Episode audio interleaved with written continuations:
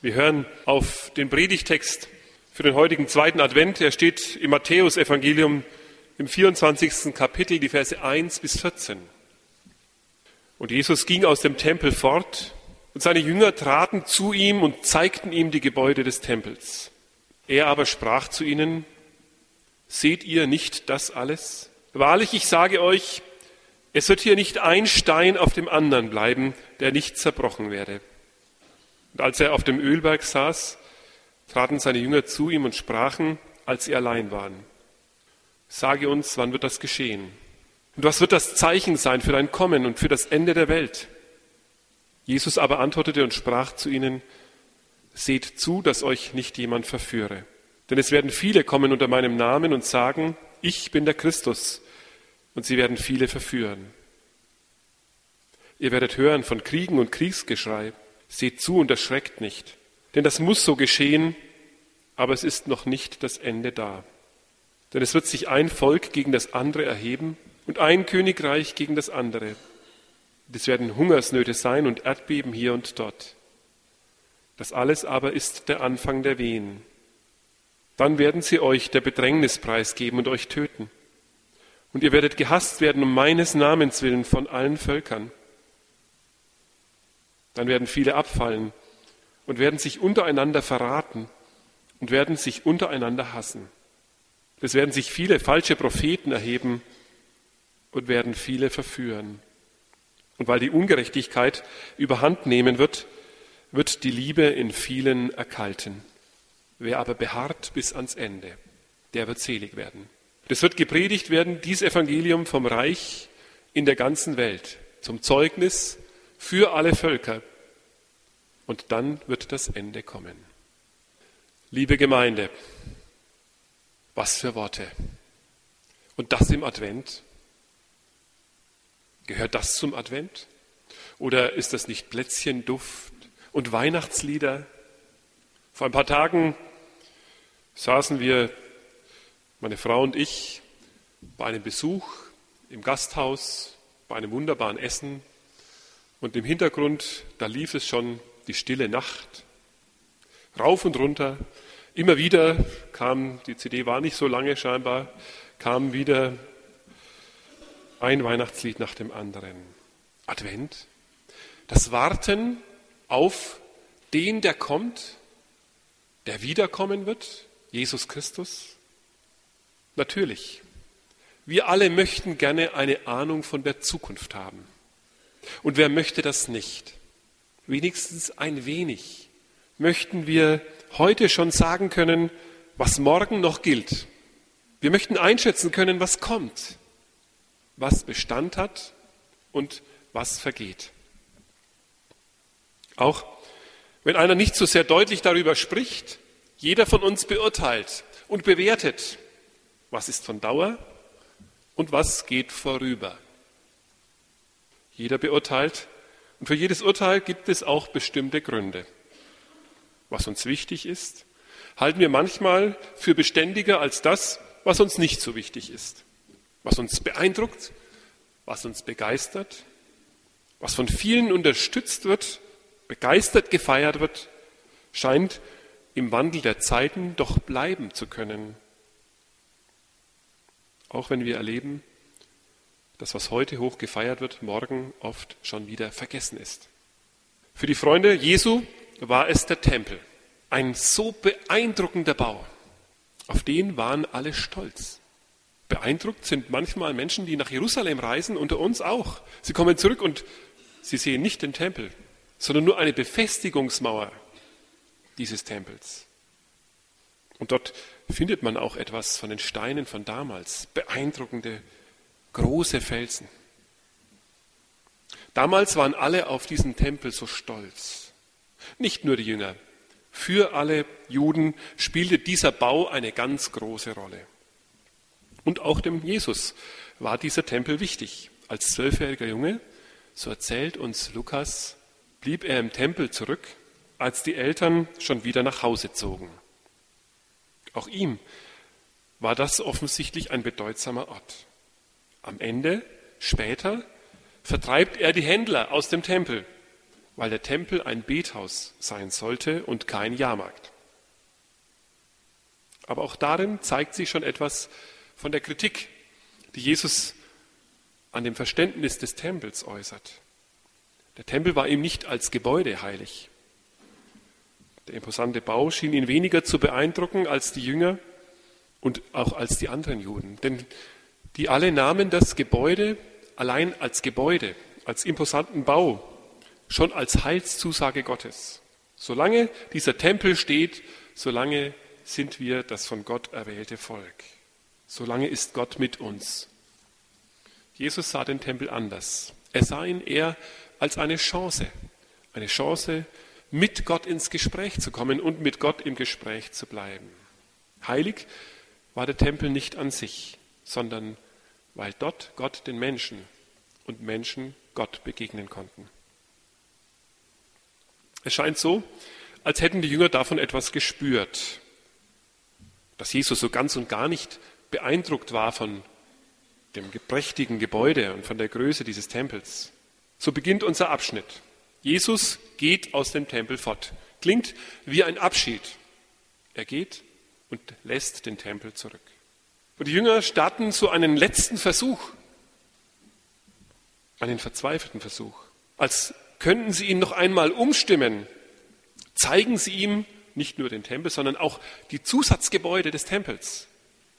Jahrzehntelang ist daran gebaut worden und wurde vermutlich auch immer noch gebaut zu ihrer Zeit. Alles klingt so, als wollten sie ihm zeigen, was er selbst wohl übersehen haben muss. Was für ein gewaltiger Gebäudekomplex. Es sind immer noch die alten Erwartungen in ihnen. Sie denken, Jesus wird als messianischer König von hier aus über die ganze Erde herrschen. Sie sehen sich im Geiste schon als Minister in seinem Königreich. Von hier aus wollen sie die Geschicke der ganzen Erde lenken. Der grausame König Herodes war ein hervorragender Kenner der Architektur. Er hatte diesen Tempel so außergewöhnlich imposant und mächtig renovieren lassen. Er war ja nicht ein Jude. Und deswegen hat er sich es sozusagen die Ehrfurcht der Menschen verdienen wollen, die Zuneigung der Menschen verdienen wollen, indem er ihnen ihren Tempel so außergewöhnlich hergerichtet hat. Dieser Tempel in Jerusalem, er war eines der damaligen Weltwunder. Vielleicht sogar das schönste Gebäude der Welt, der damaligen Welt. Und jetzt kommt es. Jesus sagt zu seinen Jüngern, die ihn noch einmal mit hineinnehmen wollen in diesen begeisterten Bau, sagt zu ihnen, seht ihr das nicht alles? Wahrlich, ich sage euch, es wird hier nicht ein Stein auf dem anderen bleiben, der nicht zerbrechen wird. Was ist das für ein Ton?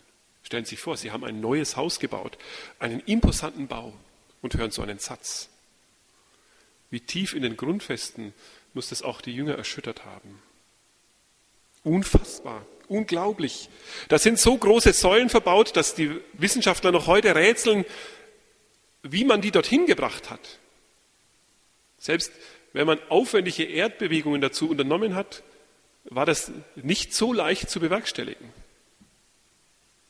Mehrfach behauene Säulen, so groß, kaum transportabel, noch nicht einmal mit modernen Gerätschaften.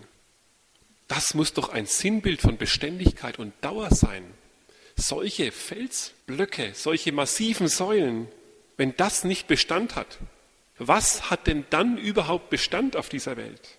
Dieser Bau sollte Zeiten überstehen. Und doch, Jesus sagt, der Tempel wird nicht mehr gebraucht. Das können wir zwischen den Zeilen lesen. Der Tempel wird nicht mehr gebraucht für den direkten Zugang zu Gott. Es wird nicht ein Stein auf dem anderen bleiben. Das konnten die Jünger noch nicht einmal denken, nicht fassen. Natürlich kennen wir alle auch Ruinen. Natürlich können wir uns auch das sagen. Vielleicht ist unsere Kirche einmal eine Ruine, unsere ganze Stadt, eine Ausgrabungsstätte.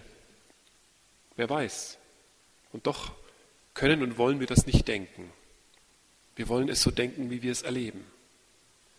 Eine Stadt voller Leben, voller schöner Orte und guter Räume. Einen Raum, in dem wir mit Gott ins Gespräch kommen, auf ihn hören und von ihm uns sagen lassen. So leicht können wir das nicht fassen, was Jesus da sagt. was die Zukunft an Umbruch bringen kann. Unser Vorstellungsvermögen, es endet oft schon an Felsblöcken und Mauern. Vielleicht sind sie heute aus Beton. So leicht kleben wir an dem, was wir gewohnt sind, was wir schon lange so erfahren haben, was schon immer so war, was wir für wahrscheinlich, was wir für machbar halten. Die Auskunft Jesu hat seine Jünger so erschüttert, dass sie erst einmal gar nichts sagten, offensichtlich. Denn erst als sie drüben am Ölberg sind, da sehen sie den Tempel wieder wunderbar vor sich liegen, fangen sie wieder an. Es hat sie immer noch beschäftigt. Wann wird das sein? Wann wird der Tempel zerstört? Sie merken, wenn der Tempel zerstört wird, dann geht hier alles zu Bruch. Dann ist hier ein Ende. Das Ende überhaupt muss das sein, denken Sie. Was ist das für ein Zeichen für dein Kommen und für das Ende der Welt? Der Schrecken sitzt Ihnen tief in der Magengrube. So etwas hätten Sie nicht für möglich gehalten. Nein, es ist unbegreiflich, dass dieser wunderbare Tempel nicht mehr sein soll. Liebe Gemeinde, Menschen, die einen Schrecken haben, laufen Gefahr, in Panik zu handeln. Sie laufen Gefahr, den nächsten möglichen Ausweg zu nehmen, egal ob er gut ist oder falsch. Sie laufen Gefahr, sich nicht nur führen, sondern auch verführen zu lassen. Angst und Schrecken vor der Zukunft machen die Leute gefügig. Lesen Sie doch einmal unsere Tageszeitung unter dieser Überschrift. Was wird mir heute für eine Angst gemacht? Wofür soll ich denn gefügig werden? Früher waren das so die Sonnenfinsternisse, hören wir immer wieder, vor denen die Leute unheimliche Panik hatten. Heute, vielleicht heißt es heute Verstrahlung, Umweltkatastrophe. Ich will das damit nicht kleinreden, aber trotzdem, was kann uns alles in Panik versetzen? Angst und Schrecken, damit kann man Menschen in seine Hand bekommen, in seine Gewalt bekommen, manipulieren. Darum sagt Jesus als erstes eine Warnung. Seht zu, dass euch niemand verführe. Seht zu, dass euch niemand verführe. Es ist leicht, Menschen zu beeindrucken. Mit Gebäuden, wie sie hoch stehen, aber natürlich auch mit der Macht, die solche Quader umwirft. Dort, wo Menschen in Angst, Schrecken und Panik gehalten werden, ist die Gefahr der Verführung groß, sagt Jesus. Dort tummeln sich erfahrungsgemäß auch die, die sich selbst als die wiedergekommenen Christusse verherrlichen und ins Rampenlicht drücken, die viele verführen. Jesus sagt genau das Gegenteil. Erschreckt nicht. Ihr müsst wissen, liebe Christen, es muss ja so kommen. Es muss so kommen. Und er hat recht. Der Tempel wurde geschleift. Die meisten Jünger haben das noch miterlebt. Da blieb kein Stein mehr auf dem anderen. Es sah am Ende aus, als hätte man den Boden durchgepflügt. Und in der gleichen Zeit gab es eine nicht abzureißende Flut von Menschen, die behauptet haben, ich bin der Messias, der Christus Gottes. Ich bin gekommen, um euch zu erlösen. Folgt mir nach. Jesus sagt, erschreckt nicht, das muss so kommen. Auch vor Kriegen, Hungersnöten, Erdbeben, erschreckt nicht. Das ist noch nicht das Ende. Es geht noch weiter, liebe Gemeinde. Jetzt kommen eigentlich die erschütternden Sachen. Bis dahin waren es nur Gebäude. Aber jetzt geht es richtig los. Dass Menschen Menschen verraten. Dass Christen abfallen von ihrem Glauben. Dass sie andere Christen preisgeben. Zur Hinrichtung, gefangen zu werden. Erschreckt nicht. Ihr dürft nicht einfach jedem glauben, der kommt, wenn so etwas passiert. Hört auf mein Wort. Wir haben es vorher in der Evangeliumslesung gehört. Mein Wort bleibt bestehen. In all dem, was sich wandelt, in all dem, was bewegt wird in dieser Welt, was geschieht, bleibt bei mir. Hört auf mein Wort. Es werden auch viele falsche Lehrer kommen. Ja, sie kommen. Erschreckt nicht. Erschreckt nicht, wenn viele Christen lieblose Leute werden. Also, liebe Gemeinde, da kann man doch schon erschrecken, oder? Über diese Ansagen. Und doch, dieses Wort ist nicht gesagt, um uns damit vor, uns, vor sich herzutreiben, sondern es ist uns gesagt, dass wir es in Blick nehmen, dass wir sagen, worauf sollen wir jetzt schauen? Was gibt mir und meinem Glauben jetzt Halt? Es ist das Wort meines Herrn Jesus Christus. Wo ist das gute Ende? Jesus sagt, das ist der Anfang der Wehen. Also mit Wehen kenne ich mich nicht persönlich aus, aber ich hatte schon mal damit zu tun. So das eine oder andere Mal. Und äh, aus den Erfahrungen, die ich so in diesem Umgebungsbereich gesammelt habe, bei meiner Frau, kann ich Ihnen sagen, Wehen ist etwas, das man sich nicht wünscht. Das möchte man nicht haben. Jede Frau, die schon mal Wehen hatte, weiß, was es bedeutet und hat vermutlich keine Sehnsucht danach. Aber es beginnt etwas Neues. Da kommt etwas Neues zur Welt. Unter Schmerzen zwar, aber es kommt etwas Neues. Und dass Jesus das Wort Wehen sagt, das können wir auf zweierlei Art sehen. Wir können uns auf den Schmerz fixieren oder wir können sagen, Herr, deine neue Welt, nach der haben wir Sehnsucht, in der das alles keinen Raum hat. Dorthin möchten wir gelangen. Das Ende der Welt ist noch nicht da, aber wir leben in den Wehen. Manchmal erfahren wir das so in unserem Land, dass wir sagen, ja, wo sind denn die großen Aufbrüche? Wir erleben das schon, wie Menschen dem Christentum Ade sagen, wie Menschen den Glauben Ade sagen, nicht mehr kommen in die Gottesdienste, den Glauben vielleicht sogar massiv und öffentlich ablehnen. Aber das Evangelium, liebe Gemeinde, es zieht durch diese Welt. Martin Luther hat gesagt, wie ein Platzregen zieht das Evangelium durch diese Welt. Und dort, wo das Evangelium ist, weckt es und ruft es Menschen. Und auch davon spricht Jesus. Das Evangelium, es gehört nicht nur uns, hier in unserem Land. Wir können Gott dankbar sein für die vielen Neuaufbrüche, die es bei uns immer wieder gegeben hat von den Römern, aber danach auch bei den Franken. Da kamen die Heiden und haben die christlichen Römer, die christianisierten Römer vertrieben, aber sie haben dem Glauben eine neue Frische gegeben, weil sie selbst plötzlich Christen wurden. Und dann ist auch dieser Glaube wieder verflacht. Und es kamen plötzlich die neuen, die jungen Christen, ganz außen, ganz droben aus der Kälte, aus Irland, aus England, und haben unserem Glauben hier eine neue, eine ganz tiefe Grundlage gegeben. Erschreckt nicht über Widerstände, über Unruhen. Gottes Evangelium, es zieht durch diese Welt und es ruft immer wieder neue Menschen. Alle Völker, sagt Jesus, sollen erreicht werden, sollen es hören. Habt nicht Angst, sondern vertraut auf Gott und auf sein Wort. Zum Schluss.